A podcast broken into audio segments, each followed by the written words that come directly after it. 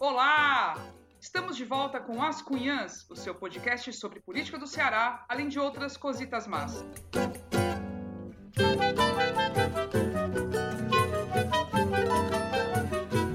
Eu sou Camila Fernandes e, como sempre, estou ao lado de outras duas cunhãs jornalistas de primeira.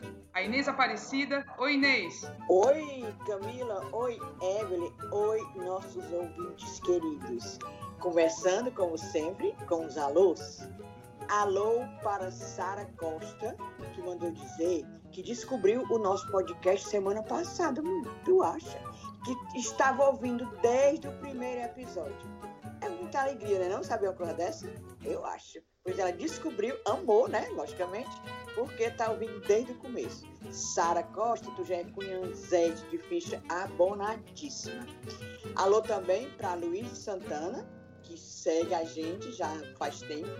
E para Vitória Lígia. Vitória Lígia é uma baiana que mora aqui em Fortaleza e que é quase cearense. Eu adoro conversar com ela, eu me encontro com ela nas caminhadas da Beira-Mar. Como eu voltei, já andei um pouquinho essa semana passada, encontrei com Vitória Lígia e ela disse que é fã do podcast. Vitória Lígia, uma baiana cearense. E o curumim Inácio Carvalho. Alô, Inácio Carvalho, lá em Brasília. Também já, inclusive, recomenda o, as cunhãs para a família dele toda aqui do Ceará, diz que fica por dentro da, do movimento é, com a gente. Olha aí, rapaz, é a, é a fraca, nós. E, claro, nós temos também a queridíssima Evelyn Rebouças. Oi, Evelyn. Oi, cunhãs. Menina, eu adoro essa risada da Inês. Essa risada bem de essa que ela faz assim. Mas enfim, gente, eu queria mandar um beijo sabor aboba pro curumim Felipe Palácio. É, um beijo também para o César Teixeira, do Twitter, para as cunhanzetes gêmeas Anne e Aline Araújo, e para o Yales também, lá em Sobral. E um alô também para a Thelma Araújo, que eu não sabia, mas escuto o podcast dá maior valor. E queria também mandar um beijo bem especial para os alunos da professora Andréa Pinheiro, do curso de Sistemas e Mídias Digitais da UFC, com quem eu conversei na semana passada numa aula. E aí ela me apresentou como uma das integrantes das Cunhãs, aí o povo no chat, ah, eu conheço, não sei o quê. Alguns escutam o podcast, eu queria mandar um beijão para eles e agradecer também pelo encontro que a gente teve virtual, que foi muito legal. Eu também vou deixar meus cheiros, gente. Tem um cheiro pro Denis Maciel e pra Mayara Araújo, que é um casal 20 lá do Maranguape, um cheiro o Renato, que é o Renas Carneiro no Twitter, e o Pedro Augusto, a Ana Maria, jornalista, que foi minha aluna lá na UFC, um cheiro, o Rai Ângelo e o Vanderlei Neves, todos curumins, todos cunhanzetes, todo o pessoal que dá uma força danada pra gente na, nas redes sociais, um cheiro. No programa de hoje, vamos continuar falando de eleições 2020, mas dessa vez um pouquinho mais longe da capital. Vamos passar pelo Cariri e pela zona norte do Ceará. Você nem pode imaginar como é que tá a confusão no meio do mundo. Bora começar?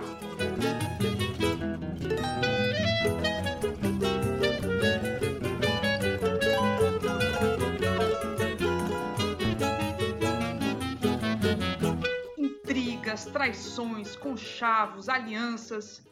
Não, gente, eu não estou falando de nenhuma novela mexicana. Estou falando das negociações para formar as chapas que irão concorrer às eleições municipais de 2020. Nesse episódio 17, seguimos com a cobertura da preparação das eleições pelo interior afora, e dessa vez focamos em alguns municípios do Cariri e em alguns da zona norte aqui do Ceará. No episódio 16, a gente falou da região metropolitana de Fortaleza e foi um auê.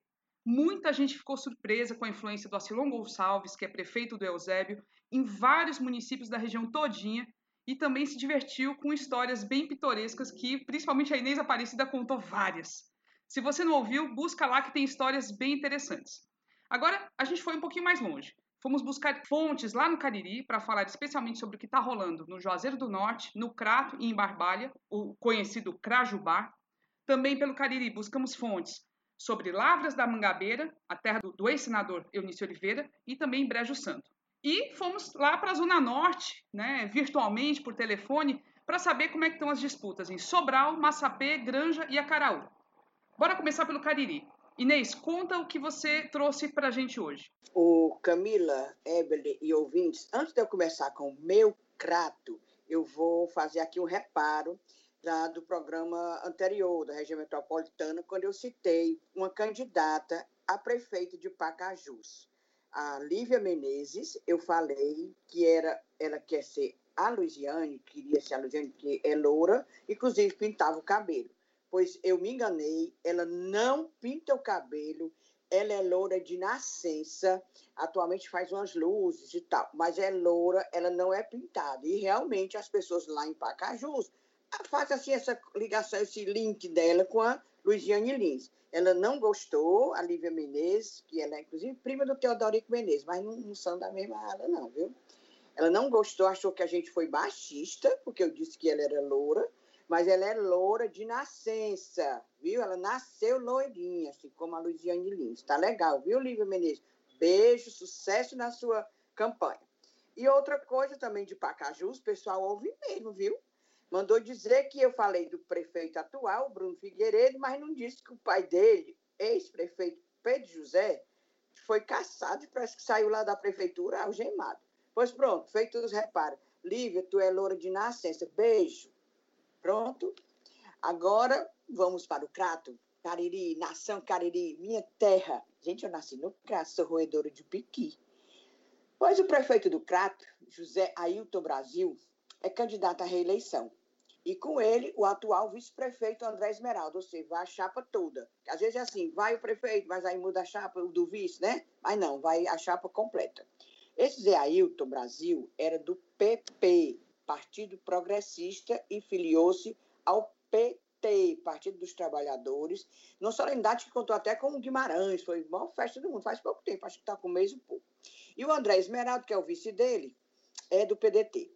Ou seja, lá no Crato, PT e PDT estão juntos, que é o sonho dourado de muita gente aqui em Fortaleza, né? A oposição está desunida, segundo me contaram. Existem pré-candidatos e será feita uma pesquisa para ver qual é o que tem mais chance de enfrentar o prefeito Zé Ailton.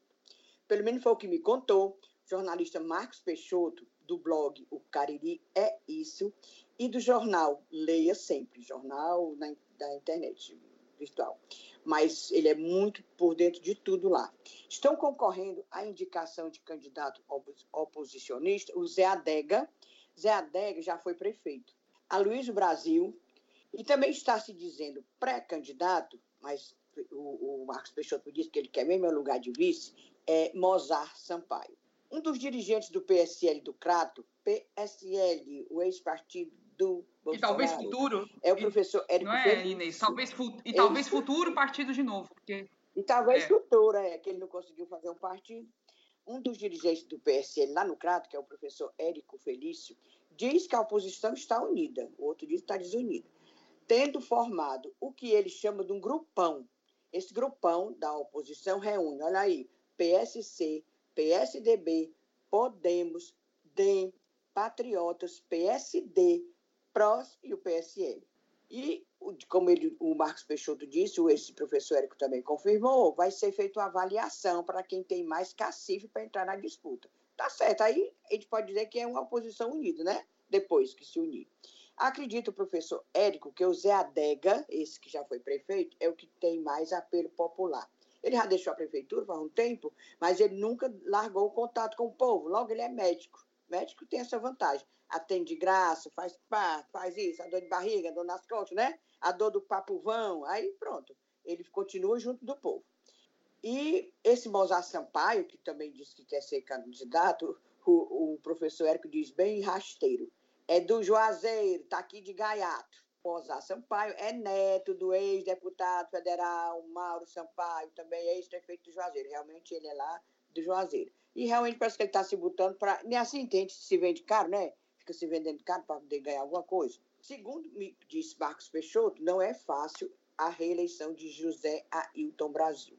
Ele não é bem avaliado, mas tem o apoio do governador Camilo Santana. O prefeito tem um problema de comunicação, está super desgastado, mas achei ótimo esse elogio. Mas não é um dos piores que o Crato já teve. Minha nossa! não, não é dos piores. Não, ele não, não, não é dos piores, não. Mas reconhece o Marcos Peixoto que o Crato realmente é difícil de administrar, porque tem uma extensão territorial muito grande. Só o distrito de Santa Fé dá dois Juazeiros. Aí eu fiquei curiosa, rapaz, é mesmo. Fiquei curiosa e fui olhar o tamanho do crato. Tá lá o crato, mulher. É grande mesmo. Tem 1 milhão 009 202 quilômetros quadrados. Eu fiquei besta, não sei nem dizer isso direito. Crato tem cerca de 133 mil habitantes. Olha o Juazeiro. O Juazeiro tem só 248 quilômetros quadrados, enquanto o Crato tem um milhão e tanto de quilômetros quadrados, e tem 274 mil habitantes. Ou seja, tem praticamente quase o dobro de habitantes e um quinto do, do, tamanho. Ou seja, Juazeiro é muito denso. Mas é melhor de administrar, uma coisinha menor. Segundo consta, esse prefeito atual do Crato andou enveredando pelos caminhos do clientelismo e do empreguismo Segundo me contaram, né, de lá, ele vem de uma família assim, meio menos favorecida economicamente e era quase forçado a empregar a família. Chato mesmo, rapaz. A pessoa, se tu fosse prefeito, ou eu, ou tu, ou, a Éblia, a Camila e eu, os parentes pedindo, vem lá de Guarulhos, ou me emprega aqui em Fortaleza. Mulher, se a gente não empregasse, né? Aí fica aquela confusão. Se emprega, é clientelista, se não emprega, é ruim. Mas deixa para lá. Mas nem só a gestão é problema para Zé Ailton. O Zé Ailton também andou colecionando assim uns adversários, né? Porque ele é tido, ele é tido como um traíra. O Cineval Roque, que foi deputado, Cineval Roque disse que ele traiu. Ele apoiou ele, depois ele não apoiou o Cineval.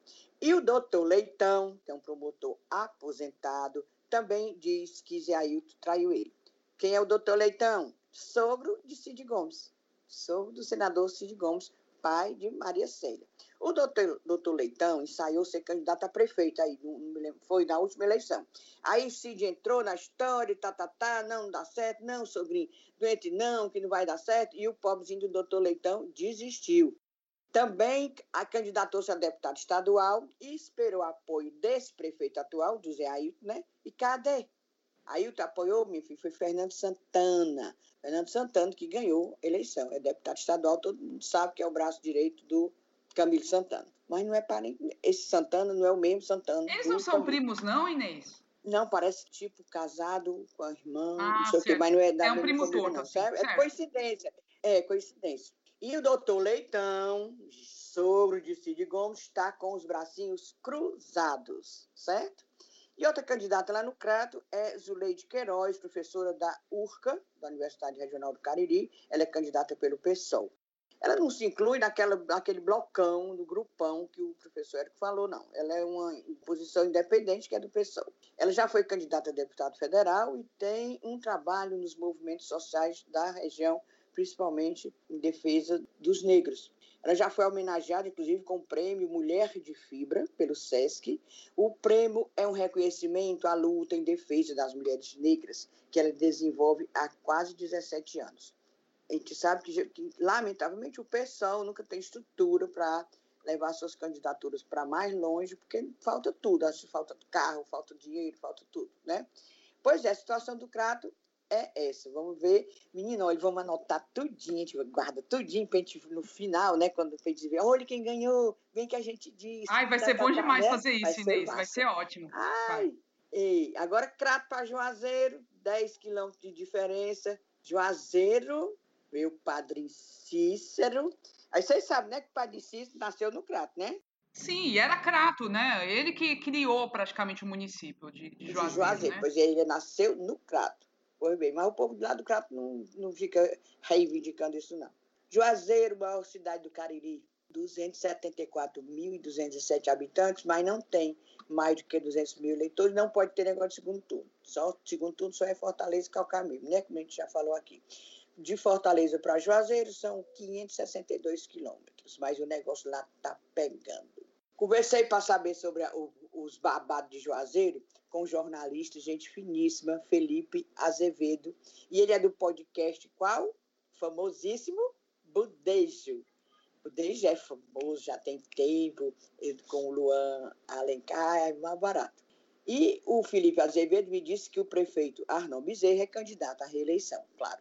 Não é com o vice. A chapa não será completa. Ainda estão atrás do vice. Porque o vice, que é o Giovanni, é intrigado com o Arnon. Entendeu? Ah, aquela maldição de vice. É, é, uma maldição. Briga. Nunca vi uma coisa dessa. Ou, ou meninas, quando vocês forem candidatos, não me bote para vice, para a gente não brigar. Não, parece que fica depois todo mundo desconfiado do vice, que o vice quer, então, quer derrubar o prefeito para virar o é, oficial, né? Sei, é isso. Ah, não, e, e, e, o grande lance é que essas chapas, elas são, elas são uma composição de interesse, né? Cada um com é. seu interesse ali.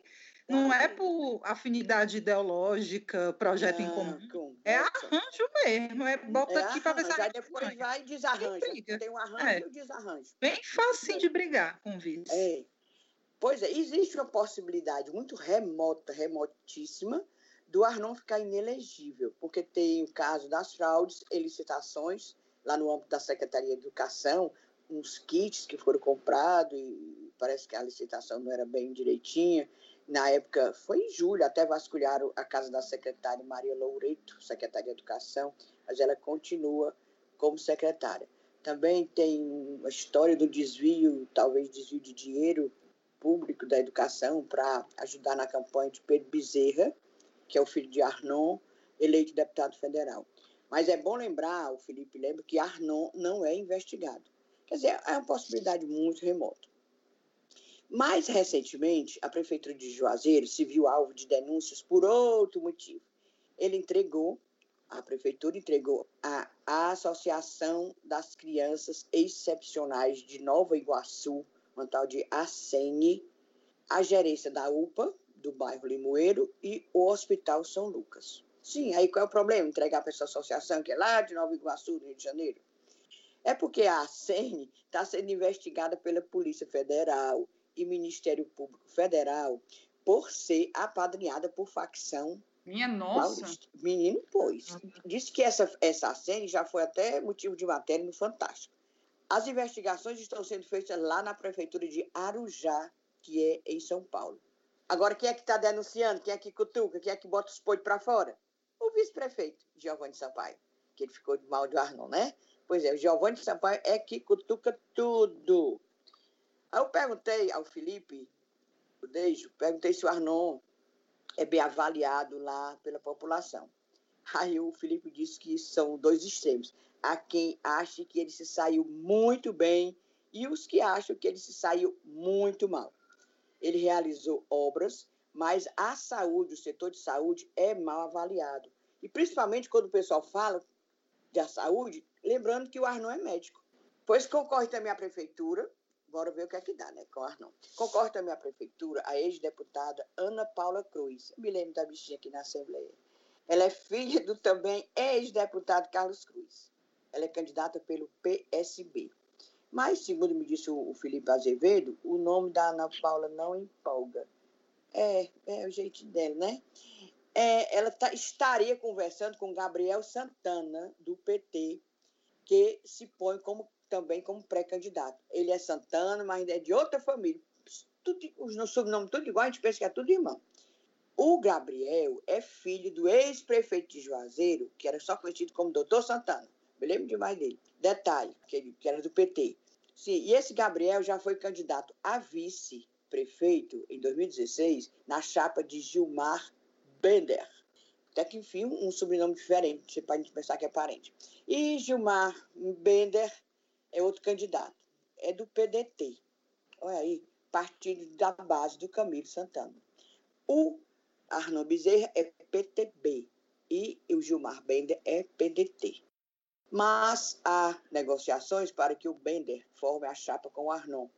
Porque os dois são da base do governador. Como é que aí o governador ia fazer o quê? Se fosse por acaso a gente tivesse palanque. Mas, Inês, só um comentário. Outro dia tava, o, quando veio o Bolsonaro ali para o Cariri, tava lá o, o Arnon beijando a mão dele, né? Tava o lá. Arnon. É triste tava, isso aí. Tava lá balançando. É, talvez ele, a desculpa deve ter dito, não, é educação, né, da minha terra. Mas eu vi lá ele rindo, porque a pessoa podia até ir, mas não pensava, isso é muita graça, né? Mas o, o, o Gilmar Bender quer ser candidato. Ou, como se diz, está se vendendo caro. O atual vice-prefeito, que é o Giovanni Sampaio, que é do PSD, também ex-deputado estadual, me lembro demais, Giovanni Sampaio, aqui na Assembleia, insultando Paulo Linhares, me lembro bolava de rir. Paulo Linhares fala assim com a boca um pouco assim, né? Assim, ligado? Aí os, é, Isso vai ter que se retratar na próxima. Aí, não, não, vou falar mais não. O atual, eu não vou dizer o que é que o Giovanni Sampaio. Ah, pronto, não digo mais. Deus me livre. Eu fui dizer que ela não pintava o cabelo, tá bom. Ah, tá. Pois então, o atual vice, agora desafeto do prefeito, Giovanni Sampaio, é candidato. O juízo do Giovanni, mulher, não alimenta o Juriti, mas deixa, o pessoal gosta, gosta dele lá, é. Ele é pré-candidato. Ele pode ter algum peso, segundo me disse o Felipe Azevedo, se dependendo da chapa que ele conseguir formar, tá entendendo? O tal do vice. Mas dentro do partido dele, do PSD, tem outro que quer ser candidato, um tal de Normando Soracles. Soracles, não é Sócrates, é Soracles. Ele é suplente de deputado federal e poderá, se eh, preferir, também assumir a cadeira lá em Brasília. E por derradeiro, mas nem por isso menos importante, porque me disseram que esse sim tem cacife para enfrentar o Arnon. É Gledson Bezerra. Lá vem o mesmo sobrenome, tem nada a ver com Arnon Bezerra. Gledson Bezerra, vou, vou situar ele aqui. É bacharel em Direito, inspetor da Polícia Civil e está no terceiro mandato de vereador. Gledson é do Podemos. Ligados a quem? Ao senador Eduardo Girão, o santo do Paulo. E se pode dizer que esse é uma oposição. Porque os outros é tudo aliado. Por exemplo, o Bender é do PDT, tá entendendo? É da base do governador. Esse não. Ele não é da base do governador. Ele é oposição mesmo. Ele tem uma carreira política do seguinte: eu vou te, vou te dizer como é a carreira dele. Foi candidato a vereador a primeira vez, ele teve 1.933 votos. Na segunda, já teve mais, 1.977. E na terceira, foi o mais votado da história do Juazeiro teve 4.375 votos. Vocês podem estar achando pouco, mas tem que se lembrar que é uma cidade menor, com menor número de eleitores. 4.300 e tanto é bombando. Em 2018, ele se candidatou a deputado estadual e somente no Juazeiro, olha aí, obteve 19.300 votos. Foi mais bem votado do que o Fernando Santana, que é apadrinhado do Camilo, e era apadrinhado do prefeito. Ele teve 19.300 votos e o Fernando Santana teve só 11.201 e David Raimundão. David Raimundão é filho do ex-prefeito Raimundão. Teve 11.802. E por falar em Raimundão, o que é que não se lembra dele? Raimundão também às vezes é metido das confusão na saia, caçado e tal. Mas Raimundão, minha filha, com que negócio de caçado ou não, ainda é força lá no Juazeiro. O pessoal fica todo dia atrás dele para saber que ele vai apoiar. Aí ele se faz de gostoso, né? Lógico. Diz que até agora não, não vai apoiar ninguém, mas vai anunciar quinta-feira. Hoje é terça? Ele vai anunciar quinta-feira quem é que ele vai apoiar. Aí pronto, já é um bocado de voto, viu? Pois, minha gente, o Juazeiro está assim. Bem animado também, bem animado. Eu dou maior valor. Eu queria estar lá, a gente devia estar lá, presencial. Ai, nem Olha, vou, vou, te falar. Saudade. Demais, demais. Ainda tem uma promessa para pagar lá com o Padre Cícero. Tem que voltar lá. Senão o Padre Cícero é vingativo. Agora eu vou falar da barbalha, viu? Porque é, é para fechar o Crajubá, tem que ter a barbalha, né? Que é, por sinal, a terra do Camilo Santana. Isso, tão linda a barbalha. Só barbalha eu não conheço ainda. Mas todo mundo fala que é, é super é, charmosa, é, é né? demais. É. Mas, mas não é mais bonito do que o crato. Aí é bairrismo. crato é muito massa. Eu acho mais legal o crato do que Juazeiro, vou nem mentir. Porra! Eita, Eble de Deus, tu quer apanhar, né? É, porque tem a rivalidade, né? Mas eu acho o Crato muito gostoso, do maior valor. É charmoso, mulher. Não vê o povo de lá que nasce lá? Não vê, não? Eu, eu adoro a atmosfera religiosa do, do Juazeiro, mesmo eu não, não tendo religião, mas eu adoro aquilo, adoro aquela, aquela, aquela aura ali que tem, não sei, tem uma, tem uma vibração que, sei lá, mexe comigo. É muito interessante. É, e tu sabe que eu fico emocionada, eu também não, não sou fã de Romário, mas eu olho aquele povo, aquele, aquela inocência, aquela fé, é. É muito interessante. Bom, eu vou falar de Barbalha, que é a terra do Camilo Santana. Então tem ali um interesse especial. Hoje está na mão de um adversário, né? O, o, prefeito lá não é alinhado ao Camilo e tem todo o interesse para que a cidade seja administrada por alguém alinhado aí ao grupo do Camilo e dos Ferreira Gomes, né? Então eu vou contar a historinha do, de Barbalha. O Fernando Santana, que a Inês já falou que não é parente direto do Camilo, mas tem esse sobrenome e é uma figura super ligada ao Camilo, é deputado estadual, chegou a ser cotadíssimo para ser candidato a prefeito em Barbalha. Mas, no fim das contas, na verdade, ele queria era ser prefeito do Juazeiro, mas aí já foi desestimulado a isso. Aí começaram a alimentar que ia ser candidato em Barbalha, ele foi na eleição passada e perdeu. Então ficaram né, alimentando isso e tal, e no fim das contas ele desistiu. Hoje é importante lembrar, ele é vice-presidente da Assembleia e tem uma intenção aí de de repente chegar a ser presidente da Assembleia Legislativa e aí traça uma carreira que vai por outros caminhos, né, não necessariamente passando por uma prefeitura. Mas de todo modo, o Fernando Santana é uma figura que está lá jogando xadrez para fechar os apoios e conseguiu também fazer uma aliança, essa aliança dos sonhos que, é, que em Fortaleza está difícil de acontecer, que é entre PDT e PT. Em Barbalha vai acontecer. O candidato do apoio do Fernando Santana e do Camilo vai ser o Guilherme Saraiva, que é médico do PDT, uma figura super jovem, tem 34 anos, e ele vai ter o vice do PT, que é o Vevé Siqueira, que é um vereador, advogado, com 28 anos. Os dois são figuras de famílias de políticos, tá? Então, é, são tradicionais. O Guilherme já foi diretor de hospitais, do, do, do Hospital Maternidade Santo Antônio, do Hospital do Coração, é filho de ex-vereador, e eles têm muita, muita, muita tradição em Barbalha. Fora isso, o Guilherme também é dono do complexo Arajara Park, que é bem conhecido na região. Cara com dinheiro, né? Então, claramente, dinheiro e influência que essa questão de ser médico nesse momento parece muito relevante. Já o opositor, eles vão tentar vencer o Argimiro Sampaio Neto, que é do PSDB, tá? E é engenheiro, 39 anos, também jovem, e ele leva o nome do avô, que já foi prefeito de Barbalha lá nos anos 50. Também outra figura com tradição política na cidade. Então ali é todo mundo de casa mesmo, tá? O Argimiro tem se aproximado do PSL, de partidos também mais à direita, como o PROS, e está compondo a chapa, reafirmando a oposição ao Camilo mesmo. Mas ele não é negacionista. Nesse período da Covid, ele teve Covid, e ele teve que, tipo, fazer uma, tomar uma decisão muito difícil, que foi suspender a festa do pau da bandeira de Barbalha, que comemora aí, celebra o Santo Antônio. E ele fez isso, mesmo assim, rolou, né? Teve lá um movimento para levantar o pau da bandeira e tudo houve algum nível de aglomeração por causa disso. Mas, enfim, ele não é negacionista minimamente, né? Ele todo o tempo está lá orientando as pessoas para usar máscara e tal. Mas é isso, está bem definida a disputa em Barbalha entre esses dois lados e, de fato, o, o Camilo conseguiu costurar a aliança dos sonhos aí, PT, PDT lá, sem criar racha, tornando essa disputa mais polarizada para tentar vencer o Argimiro. Aí, um outro município do Cariri que a gente vai falar, que é menorzinho, mas também é simbolicamente interessante para a gente tratar, é Lavras. Lavras da Mangabeira.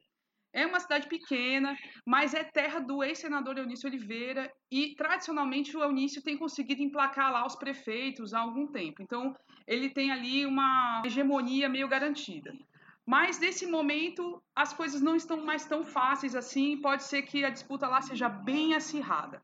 Hoje, o prefeito de Lavras é o Wildser Alencar, que é sobrinho do Eunício e da ex-prefeita Dena Oliveira, que foi prefeita e era, logo no começo da, da, do mandato do Wildser, ela foi secretária dele, participou do governo. Só que logo de cara, ela rompeu, saiu da prefeitura. Oxi. Foi. Rompeu, saiu fora e começou a fazer críticas diretas ao sobrinho. O sobrinho também perdeu o apoio do vice dele, que é do PT, que é o Vicente Crente ele não era do PT antes, aí há pouco tempo ele se filiou ao PT, fazendo oposição ao Wildser. Então o Wildser foi perdendo aliados ao longo do caminho. E por isso mesmo, eu falei com o Daniel Oliveira, que é deputado estadual, sobrinho também, primo do Wildser, né, sobrinho do Eunício e da Adena, e o Daniel falou que não está certa ainda a candidatura do Wildser. Ele não falou que foi por falta que é por falta de apoio não, que ele falou assim: "Olha, sabe o que é bom de brigar com família? É que a gente cozinha, mas não come. E que no fim das contas a família vai estar sempre junta. Enfim, nem sempre é assim, né? E a gente vai ver outros casos que nem sempre é assim. A família se come sim, né? Aí ele alega o seguinte, que o Wildser é, médico, né, formado médico, e estava fazendo uma residência médica em radiologia e parou para assumir a prefeitura e tudo, interrompeu esse sonho de se formar médico radiologista. E que está nessa dúvida, nesse dilema, se, se vai se candidatar à reeleição e aí adia mais ainda essa formação, ou então ele volta para a formação médica e abre espaço aí para outras figuras políticas. Assim, a impressão que eu tive na, na, apuração geral é que tem essa questão mesmo de uma resistência ao nome dele pelos rompimentos que ele foi construindo ao longo da prefeitura. Então, acho que tem esses dois elementos aí. Na, nas negociações para saber quem vai ser candidato no lugar dele, né, os planos B, C, D, enfim, tem um irmão do Daniel Oliveira, que é o Neto Oliveira, que está aí colocado, que pode ser o candidato. Tem também outras figuras que não são da família. Tem uma ex-secretária de saúde, que é a Luana Ricarte, que não tem parentesco aparentemente com, com eles. Tem um outro médico, enfim. Vereadores também estão se colocando, mas é isso. Eles dão preferência para que seja alguém da família, claramente, né? Tem esse, essa para manter a tradição e para ser mais forte a candidatura. Inclusive, porque na oposição tem surgido figuras que aparentemente tem dinheiro e tem construído uma candidatura com algum nível de força. O principal candidato hoje da oposição, que está surgindo aí com força, é o Ronaldo da Madeireira. Ele é dono de uma madeireira lá, que é do PSD, do Domingos Filho. E ele conseguiu o apoio do vice do prefeito. O vice-prefeito se bandiou para o lado do Ronaldo da Madeireira e deve ser o vice dele também, né? Então, o vice que é Camila, a gente às vezes tem que pegar, assim, olha, para entender essas coisas do interior, a gente tem que pegar um papel e desenhar, Tu é doida? Né? Bota aqui, É. assim, fazer um organograma. E assim, é traição, um trai o outro. É uma coisa muito louca, né? Não é? É, um nó é um nó, é um nó. Aí, ao mesmo tempo, Daniel Oliveira, que é o deputado com que eu falei, ele falou assim: olha, o vice, esse vice do PT, que tá, se bandiou pro lado do- da oposição, a gente segue conversando, estamos conversando com todo mundo, não fechamos conversa com ninguém para tentar resolver as diferenças e tal. Enfim, tá tentando apaziguar os rancores possíveis. Outro candidato lá em, em Lavras é um ex-prefeito, que também foi candidato na última eleição e perdeu, que é o doutor Tavinho, que é do PDT. Por sinal, ele é infectologista e pediatra. Então, nesse momento de Covid, talvez seja um nome forte, né? Ah, importante. Segundo o Daniel Oliveira, mesmo tendo uma candidatura do PDT lá e o PT tendo se bandeado para o lado do candidato do PSD, o governador está do lado do candidato do Eunício, segundo o Daniel. Ele disse isso, que o governador Camilo Santana garantiu que estará do nosso lado. Olha que coisa curiosa, o slogan do Dr. Tavinho. O Dr. Tavinho, do PDT, já está com a campanha mil por hora na, no Facebook, gente. E ele já tem um slogan. O véi é bom. Então, E ele é é o velho? slogan dele. O véi é bom. mais velho do que É velho, é você velho, doutor Tavinho, é 29 velho. anos, 30 e poucos anos. É. É, os meninos são todos jovens, ele é ele é um pouco mais velho. idade, Aí né? Vai ver que ele é da minha idade, o velho. Pois é. Pois é. Um último candidato lá de Lavras é o Chico Viana, que é uma figura que não era do MDB, mas era, é muito alinhado ao Eunício e à Adena, e ele se filiou ao PSL do ex-partido aí do Bolsonaro e virou, inclusive, presidente lá do PSL em Lavras. Tá com essa pré-candidatura lançada. O Daniel também disse que continua com as conversas abertas aí com, com o Chico Viana. No Ceará todo, só aproveitando, aproveitei, lógico, falar com o Daniel, que está aí muito envolvido com a campanha do, do MDB. O, o Daniel disse que serão lançados entre 65 e 70 candidatos a prefeito no Ceará todo, pelo PMDB. Aliás, MDB, né? Não tem mais o P. Que é um número maior do que costuma ser habitualmente, que ele diz que costuma chegar a 60. As candidaturas a vereador também vão bombar. Em Fortaleza, ele disse que serão 48 candidatos a vereador, só pelo MDB. É muito candidato, gente, é muito candidato. Vai ser uma campanha, de fato, muito interessante para a gente analisar, viu? Inês, a gente foi também atrás de histórias lá em Brejo Santo, que é uma cidade bem interessante também do Cariri, né? Menina Brejo Santo, ao contrário dessas outras que a gente já falou, tanto na região metropolitana como agora no Cariri, que é puxa cabelo, briga, puxa faca e tal. Brejo Santo, minha filha, lá quem manda é a família Lan- Landim e é tudo calmo. Tem só uma besteirinha lá que eu digo já. Mas, olhe, a família lá, o- o- a prefeita é a Tereza Landim, já foi prefeito o Guilherme Landim, que é filho do Hélio Landim, que também foi prefeito. Deputado Hélio Landim, que morreu bem jovem, morreu com 56 anos, morreu no auge da carreira, como disse o, o Felipe Azevedo, o, o Hélio Landim, ele é assim, tipo um herói, certo? Ainda lá para a população do município. E o Guilherme Landim, que é o herdeiro político, filho dele, que foi prefeito bem novinho, aquele que eu brinco, primeiro emprego, prefeito. Ele, além de herdar o cabedal político do pai, ele ainda, para completar, parece com o pai dele. Tá entendendo? Parece fisionomicamente. Aí o pessoal é que gosta. Tá entendendo? Aí quem vai, quem é a prefeita é Tereza Landim, que ela são 15 vereadores, ela tem 13 do lado dela. É tudo, todo, é tudo dominado. E quem vai ser a candidata é Gislaine Landim. Quem é Gislaine Landim? Mãe do Guilherme Landim, viúva do Hector Landim. Só que essa candidatura não, não me confirmaram lá, eu andei falando com os, com os Landim. Não, não quero, não quero dizer para vocês que o programa de vocês é terça-feira e nós só vamos anunciar no dia 26, ou seja, amanhã, que é quarta-feira. Besteira, mas eu estou logo dizendo. A candidata do PDT lá em Brejo Santo é a dona Gislaine Landim. Tem problema nenhum de dizer isso. E todo mundo sabe.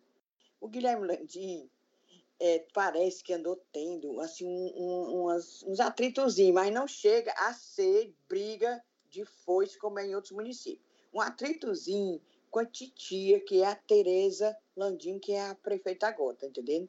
Mas foi tudo resolvido, Tereza não vai ser mais candidata, quem vai ser é a dona Gislaine. Agora, quem é a oposição lá? Mulher, eu fiquei estupefata eu, enquanto eu não disse essa palavra, eu não sucesso, eu acho massa. eu fiquei estupefata com o que pode acontecer lá. O quê? Uma aliança do PSL, o 17, o da Arminha, com quem? Com o PT, o 13. Tu acredita com a dessa? Pode haver uma aliança do PSL com com o PT, meu povo, pelo amor de Deus. São candidatos. Não, aí você, fala, você vai falar em coerência política, né? É, é tipo, eu, eu isso bem, não existe. Eu inocente. É, eu querendo ser inocente, eu, abestada. São candidatos é, o Edmar Júnior, que é do PSL, por enquanto é pré-candidato, e pelo PT, Eusébio Ferreira, certo? Mas diz que eles estão no tititi para se juntar. Eles negam, eles negam isso, mas, de, como o, o, nosso programa está indo ao ar hoje, terça-feira, é capaz deles já estarem de braço dado lá, juntos, para concorrer, para enfrentar a dona Gislaine Landim, para marcar posição. Brejo Santo tem, é muito pequeno, né? 49.100 habitantes e é quase vizinha ali também, a Juazeiro, 400, 524 quilômetros de Fortaleza. O, o Eto Landim, que é o que morreu, que é o patriarca lá ainda, que manda, manda chuva ainda, com a memória muito grande, eu conheci, realmente era uma pessoa maravilhosa. Bom de trato, simpático, e ele é assim também com todo mundo lá no, no Brejo Santo. Ele, uma das coisas que todo mundo fala até hoje é a luta que ele fez, que ele empreendeu muito, muito assim, firmemente em favor da transposição das águas do Rio São Francisco. Então, quer dizer, Brejo Santo, fora essa, essa bizarrice de, juntar o PSL com o PT, é tudo na paz de Deus. Eita, e vamos agora para a Zona Norte, né? Ebele Rebouças apurou o município de Sobral, que vai ser uma campanha daquelas de tirar o fôlego, não tenho dúvida disso. Conta, Ebele. Vai ser quentíssima, nível Fortaleza, né? Porque Sobral, Sobral é uma cidade importante, né? É o quinto maior colégio eleitoral do Ceará, né? uma das cidades mais desenvolvidas do estado. É um município que tem visibilidade nacional, né? Tanto por causa dessa história dos índices de educação, que de vez em quando é, são destacados na imprensa nacional, quanto por ser reduto político dos Ferreira Gomes, né? E conhecido principalmente depois da história da retroescavadeira, né? Que ganhou o, o, o mundo aí, a história na época do, da greve dos policiais, que o Cid foi para lá enfrentar lá os amotinados, passou por cima do povo, levou um tiro, Sobral, mais uma vez sendo foco nacional aí por causa das confusões políticas. E assim, Sobral, como a Camila falou, tudo indica que vai ser muito quente, né? É, tem que lembrar, o atual prefeito é o Ivo Gomes, irmão caçula do Ciro, do Cid. o Ivo sucede toda uma linhagem de políticos do mesmo grupo que há muito tempo dominam a política de Sobral, né? desde o pai do Cid, aí depois Cid Gomes, Leônidas Cristino, Veveu Arruda, todo mundo do mesmo grupo. E Ivo agora. E o Ivo é candidatíssimo à reeleição. Ainda está com um papo assim, meio de não se botar publicamente, mas, enfim, ele é o nome que vai disputar a reeleição. E a grande questão né, é que a manutenção desse poderio do grupo dos Ferreira Gomes é crucial lá em Sobral.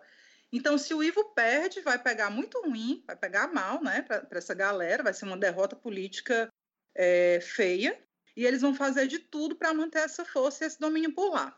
Aí vamos lá para falar um pouco. O Ivo, aquela figura, né, figuraça, que a gente já conhece, tem uma estratégia de comunicação que é um capítulo à parte, as redes sociais da prefeitura, eles tiraram do ar já, porque tem a, a, legislação eleitoral e tal, pode dar problema, tiraram do ar. Aí tem o Instagram Fala Ivo, onde ele fica se trocando lá com o pessoal nos stories, responde às perguntas da população sobre tudo no mundo, né? Do andamento das obras até sobre a vida amorosa dele, dá dica para acabar com espinha na cara, é a maior comédia. Eu morro de rir, sabe? Ô, sai pintando tudo. Oi, Camila. Outro dia tava uma nadadora, a Joana Maranhão, no Twitter. Ela é twitteira, conhecida. E ela tava comentando justamente esse Instagram do Ivo Gomes, dizendo que tava se divertindo com aquilo.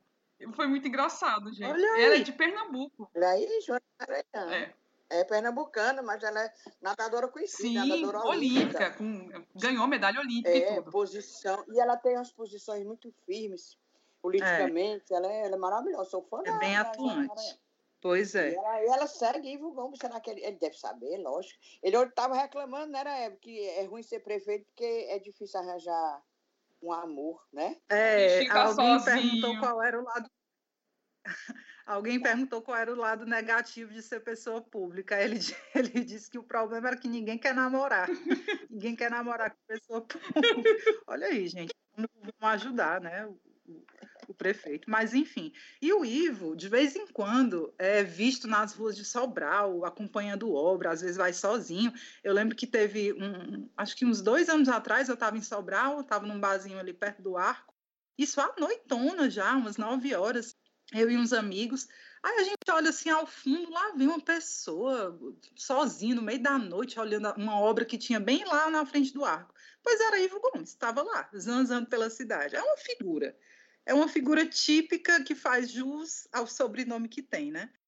Lá não tem muita, não tem muita pesquisa assim, de aprovação que a gente fique sabendo, mas aparentemente é uma gestão bem avaliada lá em Sobral. Pelo menos é o que algumas pessoas me disseram com quem eu conversei. Mas, por outro lado, nessa eleição, é, mais uma vez, Sobral deve ter na oposição aquele famoso discurso da mudança, né? Precisamos mudar, Sobral não pode ficar mais nas mãos do mesmo grupo e tudo mais. E o principal nome adversário é o do deputado federal Moses Rodrigues, do MDB. O Ivo e o Moses já disputaram em 2016, né? então tudo indica que vai ter uma reedição dessa disputa, uma reconfiguração daquela, daquela eleição de 2016 agora em 2020. Na época, o Ivo ganhou com 51,4% dos votos contra 40,1% do Moses. Né? Foi uma eleiçãozinha relativamente apertada, não foi tão fácil assim, não. E aí, é, em relação ao Moses, né, por algum tempo se especulou que o candidato poderia ser o pai dele, o Oscar Rodrigues, que é reitor do Centro Universitário Uninta, mas só que deve ser o Moses mesmo, é o que está se falando. É, e esse pessoal é dono ali da metade de Sobral ou mais. Tem esse centro universitário, né, que é enorme, tem fazenda de agronegócio, estão construindo uma fazenda gospel para turismo também, em Guaraçaba do Norte. Estão como montando. É fazenda gospel, hein? É tipo é. para turismo, aquelas fazendas, como é que eu posso comparar? É um, é um tipo um hotel fazenda, é um hotel né? fazenda, é? Eu acho que não é um hotel fazenda não, é um negócio assim para o povo ir rezar, deve ter, enfim, deve ter ah, eventos religiosos, vai, é, deve ter algum gospel, eles são evangélicos, né? Eles são evangélicos. São, são evangélicos, é.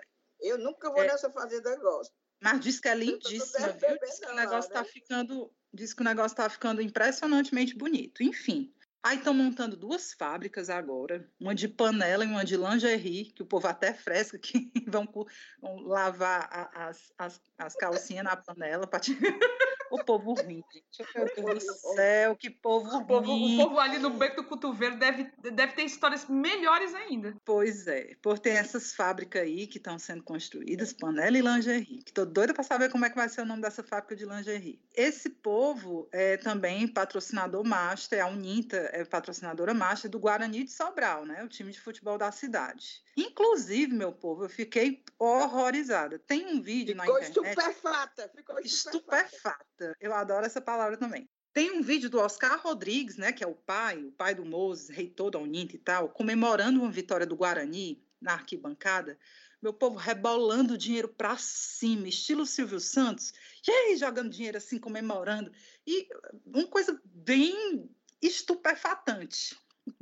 E essa história do Guarani tem toda uma motivação política também, né? A gente sabe que o futebol é muito usado para fins políticos no, no, no, interior, e não só no interior, no Brasil todinho. Aqui também. E no passado, quem patrocinava o Guarani era a prefeitura. Então, agora é só o Ninta, a blusa é um nomezão só, só com o Ninta lá estampando como patrocinador master. E, enfim, é uma galera que tem um poder econômico muito forte. E o Moses, né, só lembrando, ele foi eleito deputado federal pela primeira vez em 2014 pelo PPS, depois passou para o PMDB, hoje MDB. Se aproximou do Eunício e tal, é dessa galera.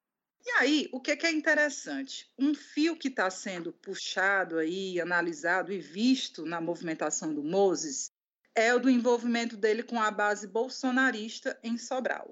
Mais especificamente com um grupo chamado Direita Sobral, pois tem até uma página no Facebook com não sei quantos mil seguidores. Pelo que se diz, já tem um tempo que o Oscar Rodrigues né, abre as portas do Centro Universitário, do UNINTA, para esse grupo sediar a reunião deles lá dentro do Centro Universitário. É um negócio bem, está bem aproximado. Nos últimos meses, o Oscar Rodrigues passou a assumir um discurso bolsonarista mais explícito, que ele não tinha, né? Tipo, negacionismo em relação à Covid, a tese de que as urnas eletrônicas foram fraudadas em Sobral, esse tipo de coisa, bem Bolsonaro. Teve até um evento em julho agora, chamado Fraude nas Urnas Eletrônicas de Sobral, mediado pelo Oscar Rodrigues, com participação dessa direita Sobral aí, e foi lá dentro, no auditório do, do centro universitário. E como a, a, Inês falou, eles também têm relação com a igreja, a igreja adventista do sétimo dia, se eu não me engano. Inclusive, a mantenedora do, do Uninta é uma associação religiosa, tem é toda uma mistura aí, sabe? Aquele caldo da direita se formando aí em torno desse grupo. E outra figura que pode entrar na disputa entre Ivo e Moses é a do Dr. Guimarães, do PROS, né? que o Moses está querendo puxar para o lado dele, fazer uma, uma chapa Moses-Dr. Guimarães na vice para fortalecer a oposição, para disputar com o Ivo o Ivo deve ter, manter como vice o PT, lá, lá em Sobral também tem essa aliança PDT-PT sonhada aqui em Fortaleza. É uma vice, a Cristiane Coelho. O Mozo está querendo puxar o doutor Guimarães para bater com essa chapa do Ivo junto com o PT. Ninguém sabe ainda se vai ser a, atual vice ou se eles vão compor com outro nome. Lembrando que vai ser uma campanha atípica, né? Muita rede social, fake news comendo de esmola. Nas redes, por exemplo, você tem esse grupo aí chamado Direito Sobral, que pelo que eu dei uma olhada, tem uma força em rede social. Então vai ser uma campanha quente e crucial para o grupo dos Ferreira Gomes que estão a todo vapor também articulando e tudo mais. Uma coisa que eu lembrei é que isso eu ouvi de algumas pessoas com quem eu conversei. Em 2016, funcionários do, do, grupo econômico do, do Moses, eles tinham que fazer campanha aberta para o candidato, para o Moses, né? Então era obrigado, era era tipo obrigado, assim, eles eram convidados a obrigatoriamente participar da campanha. É, e se não aceitassem, iam ser demitidos. Muito legal isso, é super, é super democrático. Legal. Muito e as pessoas, é, enfim, é dependendo de salário, tem que ir fazer a campanha. Eles iam nas casas da galera falar do quão maravilhoso era o candidato e tudo mais, adesivar carro, uma onda. E aí vai ser isso, quente, né? Provavelmente vai repetir aquele acirramento de 2016. Eu acho que vai ser uma, uma eleição para a gente ver se esse discurso de direita ele tá, ele vai emplacar, sabe, no, no interior. A gente vai medir forças também do bolsonarismo em Sobral. Gente, para mim essa campanha em Sobral vai ser mais pesada do que até de Fortaleza, sabe? E tem um, porque tem esse elemento simbólico aí que é muito relevante. Se o Bolsonaro, ele vai, aí sim, ele vai tomar para ele. Se conseguir derrotar os Ferreira Gomes, ele vai adotar isso como uma derrota do próprio Ciro. Então, por isso mesmo, os Ferreira Gomes vão desembarcar lá com todas as forças. É, e esse doutor Guimarães, esse doutor Guimarães, ele eu acho que ele vai ser meio que o fiel da balança para fortalecer a oposição mesmo, porque ele belisca uns votos, ele tem os votos dele, sabe? Assim, é uma terceira via que tem lá, sei lá, 10% dos eleitores, 10% das intenções, uma coisa assim. Então, então, se ele vai fazer uma candidatura própria ou se vai fortalecer a chapa do Moses, isso, isso vai dar uma mexida né, no cenário. Agora vamos para mais para mais o norte, Inês? Vamos para a Granja? Como é que é que tá lá? Granja. É, sim, só falando um pouquinho de Sobral, uh, eu falei ontem com o Sobralense, aí a pessoa disse assim, Vixe, Maria, Moses e Ivo, vai começar a baixaria, vai se repetir a baixaria. Ou seja, a outra campanha foi baixaria e essa também vai ser. É triste.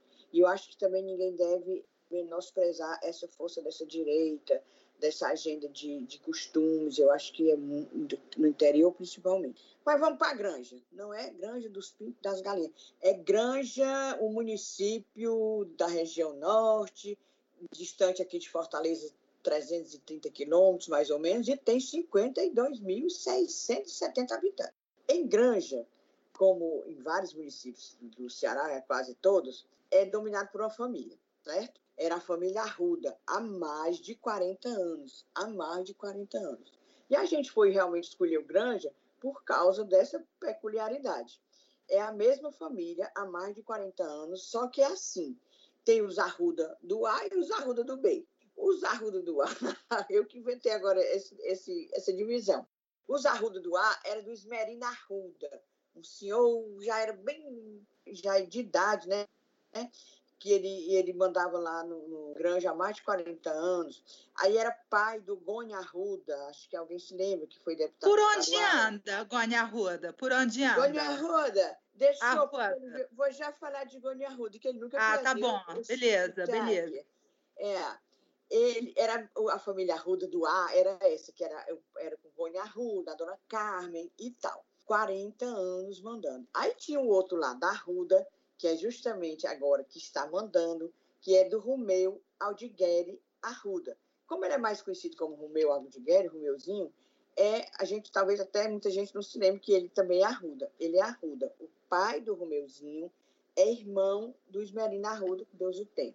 Quando foi o lado do B, que é o, o lado do Romeu Aldigueri, tomou o poderio da cidade para a família do lado dele. O Esmerina Arruda foi prefeito e tal, e sempre é quando não era, elegia o preposto. E o filho dele, ele elegeu, que é o Gônia Arruda, que é ele estava falando, elegeu deputado estadual cinco mandatos. O Goni chegou aqui bem novo, diretamente do Rio, das praias cariocas da Zona e Sul. E do Flamengo. Do, do Flamengo. Flamengo. Ele foi diretor do Flamengo. Ele é louco pelo Flamengo. E eu me lembro da campanha dele, a primeira, ele colocava assim, uns cartazetes, lembro demais ali no canteiro da Dom Manuel, ele, ele agarrado com o Romário, Romário jogador, ele com a Xuxa, Gente. Que coisa era... brega. Tu não, acho que tu não morava aqui, não, ah, família. Não, Menina, nessa época não. Eu, menina, eu ficava. Eu, eu parei. Eu ia dirigir, parei. Hum, já é isso. Pois era, ele agarrado com a Xuxa, ele agarrado com o Romário, com o pessoal que ele andava lá no Rio de Janeiro. No Rio, no Aí, Rio. Era menina a coisa mais ridícula do mundo. E só falhava na diretoria do Flamengo, né? Porque ele era Flamengo. Ele desistiu de se candidatar à reeleição, agora a última vez para deputado estadual, em 2018, porque ele viu que perdeu força.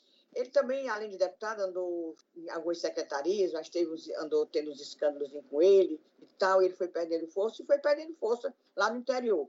A derrocada dele começou mesmo quando Romeu Aldigueira Arruda, primo legítimo dele, se elegeu prefeito de Granja em 2012. E também contribuiu com o declínio do Goni, da, do, do pai dele e tal. A ascensão do deputado Sérgio Aguiar, o Sérgio Aguiar cresceu muito na região. Sérgio Aguiar, filho do ex-deputado Chico Aguiar, que já foi presidente do Tribunal de Contas dos Municípios. Que é assim, mulher besta é tu, Ebre, eu, a Camila, que não tem negócio de pai, avô, família nenhuma.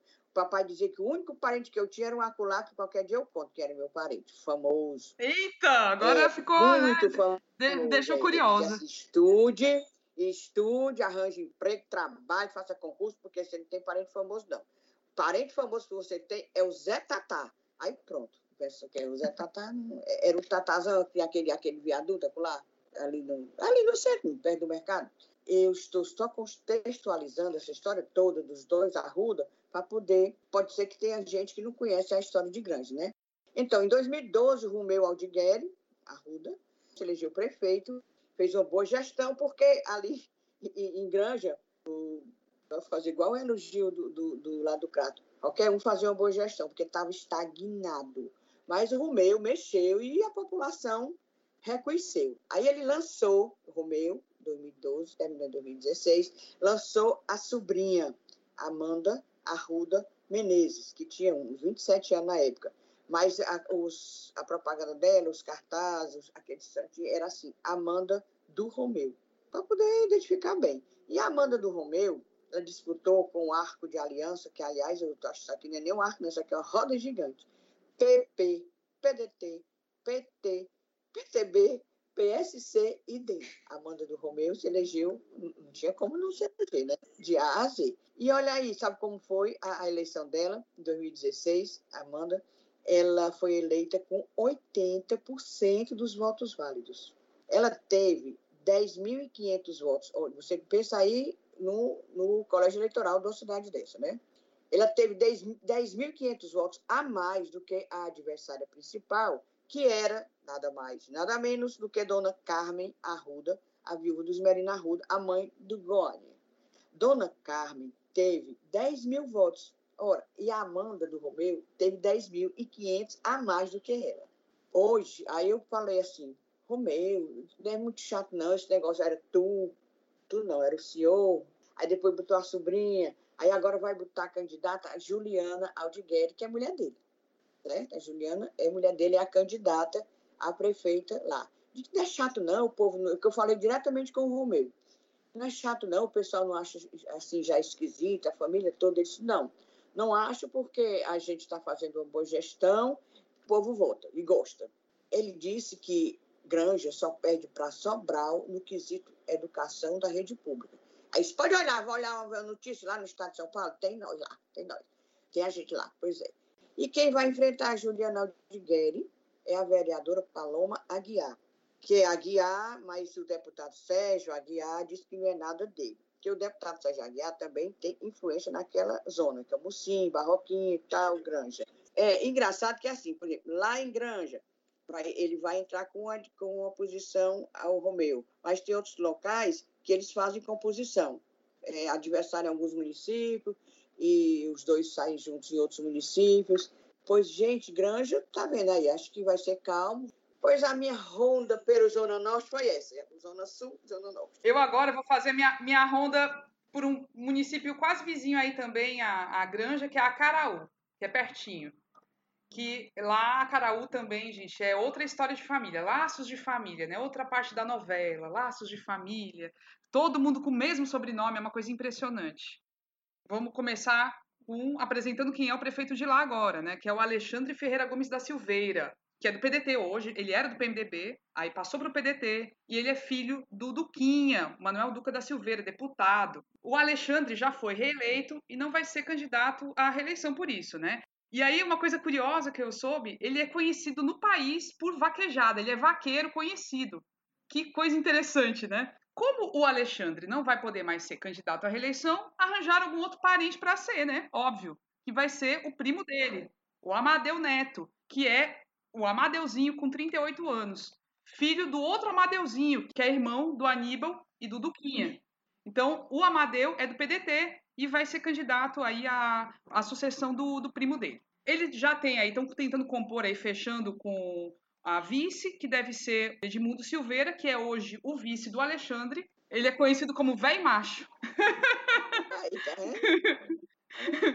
e o Edmundo conseguiu aí, parece que, trazer o apoio de um ex-prefeito que hoje está afiliado ao PT, que é o Pedim do Cleto.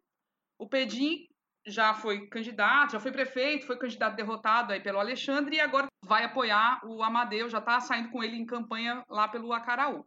A oposição, gente, nasceu de dentro do próprio PDT. Isso é a coisa mais louca que, que eu vi sobre Acaraú.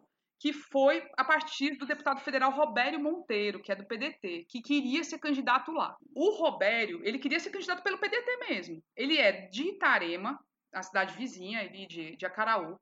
E ele queria ser candidato, só que aí não rolou, porque aí o domínio ali do Duquinha, do, do Aníbal e tal, não, não rolou para ele. E aí ele colocou a mulher dele, a Ana Flávia Monteiro, para ser candidata pelo PSB lá em Acaraú. Então ele vai, ele botou a Ana, Ana Flávia, ela já está em campanha a mil por hora, saindo por todo canto lá em Acaraú. Nessa história aí de briga familiar, ela tem o apoio de um outro parente do Alexandre, né, que é o atual prefeito, do Amadeu, que vai ser o candidato, que é o deputado João Jaime Ferreira Gomes, que é do DEM hoje.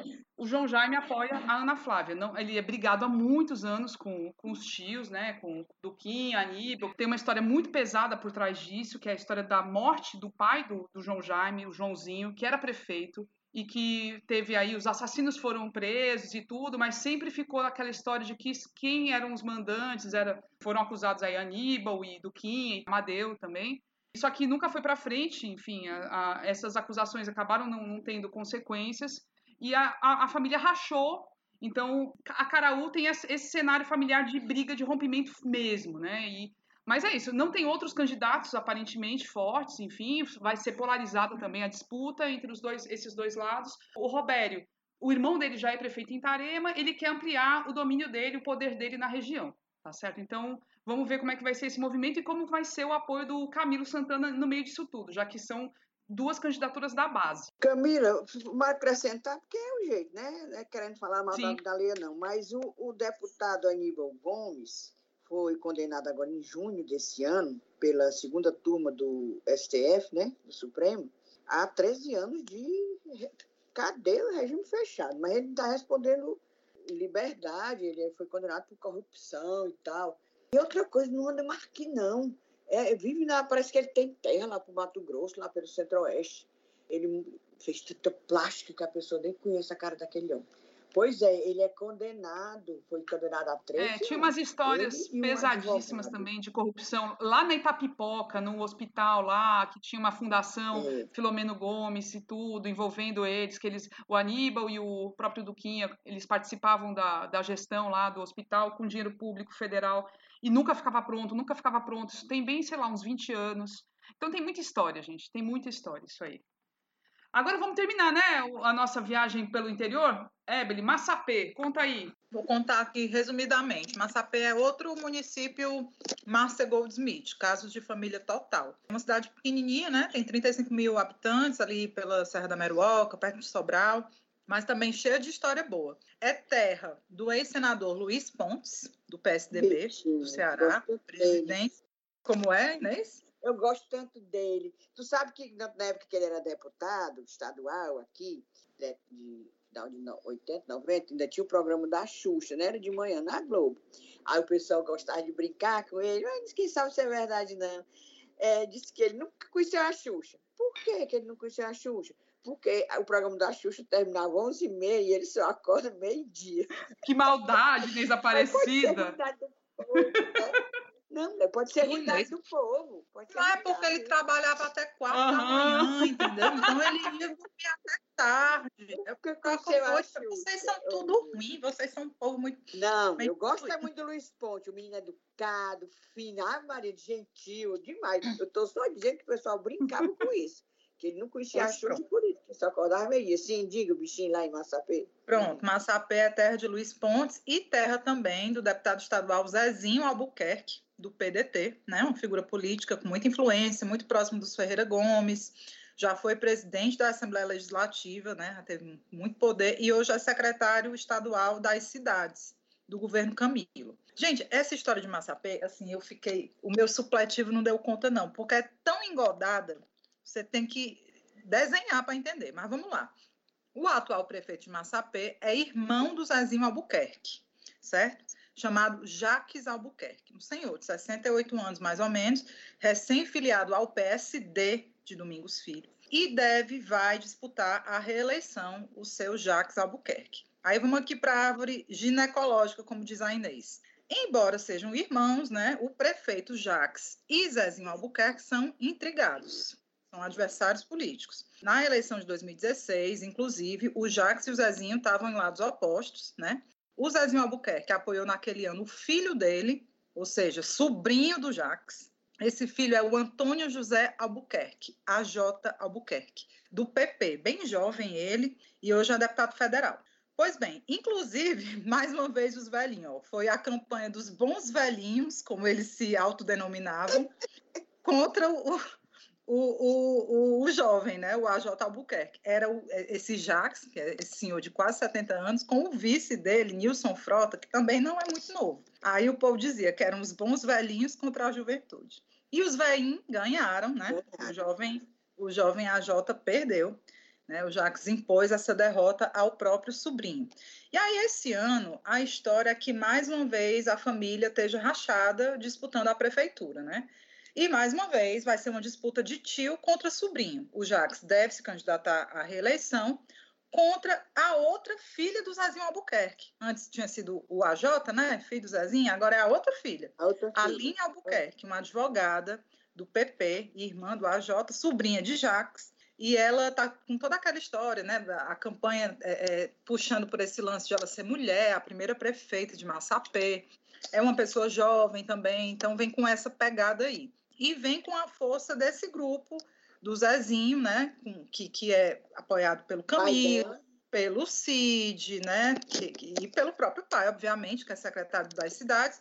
E a gente sabe que a Secretaria das Cidades ela tem muita força porque ela é a que enfim, que banca, que financia, que define as grandes obras nos municípios. Então tem uma força legal aí, mas vamos ver. Aí deve ter também uma terceira candidatura, que é a do filho do Luiz Pontes. Não é tudo assim, né? Filho, sobrinho, tudo é, mais. Filho, sobrinho, é. O Osíris Pontes, pelo PSDB, que também tem uma tradição política no município.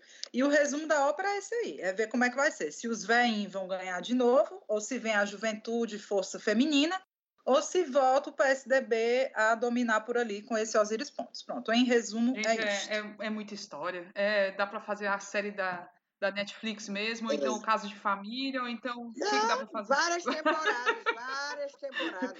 Pois é, bom demais. E aí a gente traz mais intrigas na semana que vem, né? A gente vai mais atrás de mais. a gente não quer trazer intriga, a gente quer trazer paz, harmonia. Mas tem, o que, é que a gente pode fazer, né? Pois agora. Tem, não é a gente que é, faz. A gente, a gente só conta, né? A gente só conta. É. Gente, agora vamos para o momento do desabafo, do recadinho, que é o momento Discunhã.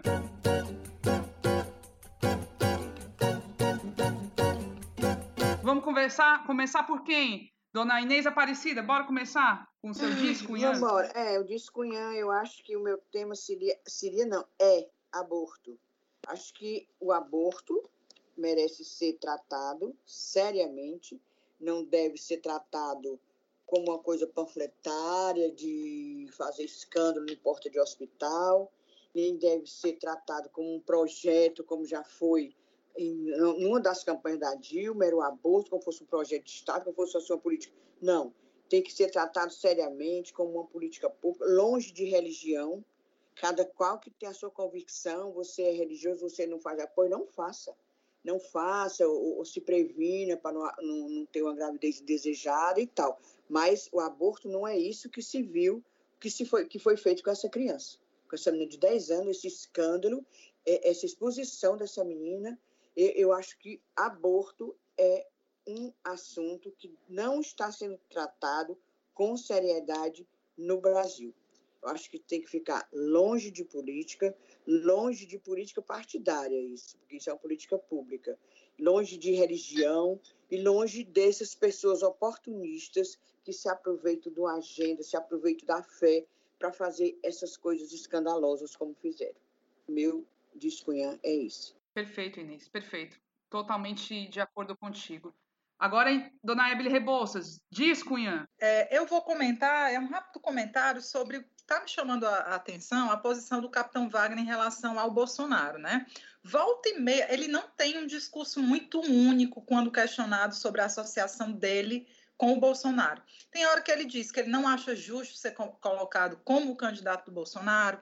Aí um dia desse, ontem, é, é, essa semana agora, numa entrevista, ele disse que acha é bom se o povo achar que ele é o candidato Bolsonaro, porque um candidato próximo da presidência da República tem muito mais canal de diálogo, pode conseguir coisas para o município, tudo mais. Eu acho um discurso ambíguo, né? Não, não, não, você, você fica sem saber exatamente qual é a dele, mas acho também que a estratégia é justamente essa, sabe?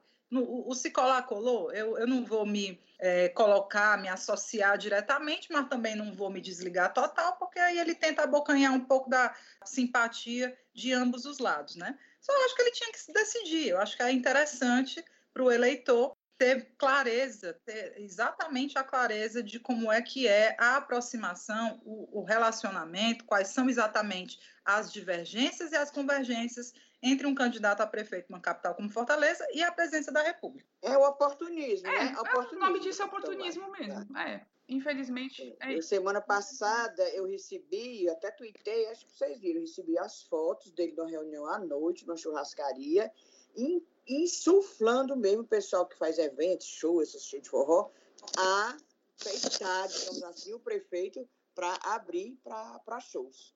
Ele ele, Capitão E tudinho sem máscara, né? O interessante era isso. Tudinho sem, sem máscara. máscara. ele também, e ele insuflando, insuflando. É, isso é... Não, aí olha só, olha que doido. Aí ele deu uma entrevista há pouco tempo também, é, é, acho que o pessoal, ao pessoal do povo, em que ele diz que a doença é extremamente grave, que é a favor de toda medida para diminuir o, o risco às pessoas, diz que não concorda em tudo com, com com que o Camilo e o Roberto Cláudio têm feito. Aí fica nesse discurso que eu acho, eu considero dúbio, ambíguo, né? Como é que você está ao mesmo tempo é, insuflando as pessoas a pressionarem para ter aglomeração e numa entrevista você já né, muda o discurso? Eu acho complicado. Porque ele é oportunista, só isso. Eu vou aproveitar aí essa história do, de oportunista e tal. O meu discunhã é sobre um, o deputado André Fernandes, que segundo Osmar Baquite, deve ser chamado aí de André Caneco, né, e tal, mas não é a gente que diz isso, é o Osmar Baquite, né, então, enfim, o André Fernandes foi punido essa semana na Assembleia, porque ele fez acusações sem prova contra deputados, um deputado, né, e aliás, mais de um, ele fez acusações, ele inclusive para o Ministério Público, ele denunciou um deputado para o Ministério Público e essas acusações, essa denúncia não foi confirmada e por causa dessa denúncia ele foi punido na Assembleia agora com 30 dias de suspensão do mandato. A maioria absoluta dos deputados votaram pela punição dele, mas teve um deputado, por exemplo, alguns que votaram a favor dele, contra a punição, como o deputado Heitor Ferri, e isso me causou estranhamento pela posição, pelo posicionamento que o Heitor costuma ter normalmente, mas enfim, o André Fernandes alega que ele é um deputado ligado aí ao Bolsonaro, claramente, né, ao grupo do Bolsonaro, e alega que é perseguido pelos Ferreira Gomes e que por isso ele é punido, ele está sendo punido agora. E ele disse que ah, ele está sendo punido, a briga dos Ferreira Gomes com ele, porque, por causa do momento da diplomação, quando ele foi eleito deputado, vai lá ter a diplomação no TRE, e ele fez uma. O Cid Gomes parece que insultou com ele, falou alguma coisa que ele não diz o que foi, e ele fez um gesto com o nariz, assim, cheirando forte, assim, insinuando que o Cid e os Ferreira Gomes são usuários de drogas, como ele mesmo falou no, na Assembleia Legislativa. Assim, claramente, até depois disso, o, o, o Renato Roseno, numa entrevista à Rádio Povo, CBN, disse assim: Olha, eu sou de oposição aos Ferreira Gomes há muito tempo e faço críticas contundentes. E nunca me aconteceu uma situação dessas, de ser punido por conta da minha atividade como parlamentar. O que o deputado fez foi um crime tipificado. É um crime e que por isso ele é, ele está sendo punido, é, que é a denunciação caluniosa. Então, nesse caso, é, é assim, não aparenta ser uma perseguição. Claro que isso vai longe ainda. Ele volta depois de 30 dias. Enquanto isso, ele vai fazer muito barulho no, no YouTube, né? Que ele tem canal do YouTube, no YouTube, é youtuber e tal. Onde ele não só ele raspava o caneco, mas ele faz outras coisas, fala bastante besteira, inclusive muita fake news. E aí vamos ver quando, quando ele voltar o que vai acontecer. Se ele receber alguma mais alguma punição, é a cassação. Então, então vamos ver, né? Pelo menos por 30 dias ele não vai pisar lá, mas a galera diz que ele já não pisa muito, né? Então não vai fazer muita diferença. E é isso, gente. Bora terminar? Vamos terminar e prometendo que na próximo episódio estaremos ainda mais tipo Jerônimo, o herói Isso. né? E aí, gente, ó, acompanha a gente no Twitter, no As Cunhãs Podcast, e também pode mandar um recado para a gente no e-mail, no ascunhaspodcast.gmail.com. A gente responde, a gente manda beijo, pode mandar comentário, sugestão, crítica, pedir beijo, pedir cheiro, pedir. Reclamação. Pode reclamar também, exatamente. Não tem problema, a gente está aqui para tudo, tá bom? Uma boa semana para todo mundo, um cheiro para tudinho. Até semana que vem. Tchau. Tchau, meu povo.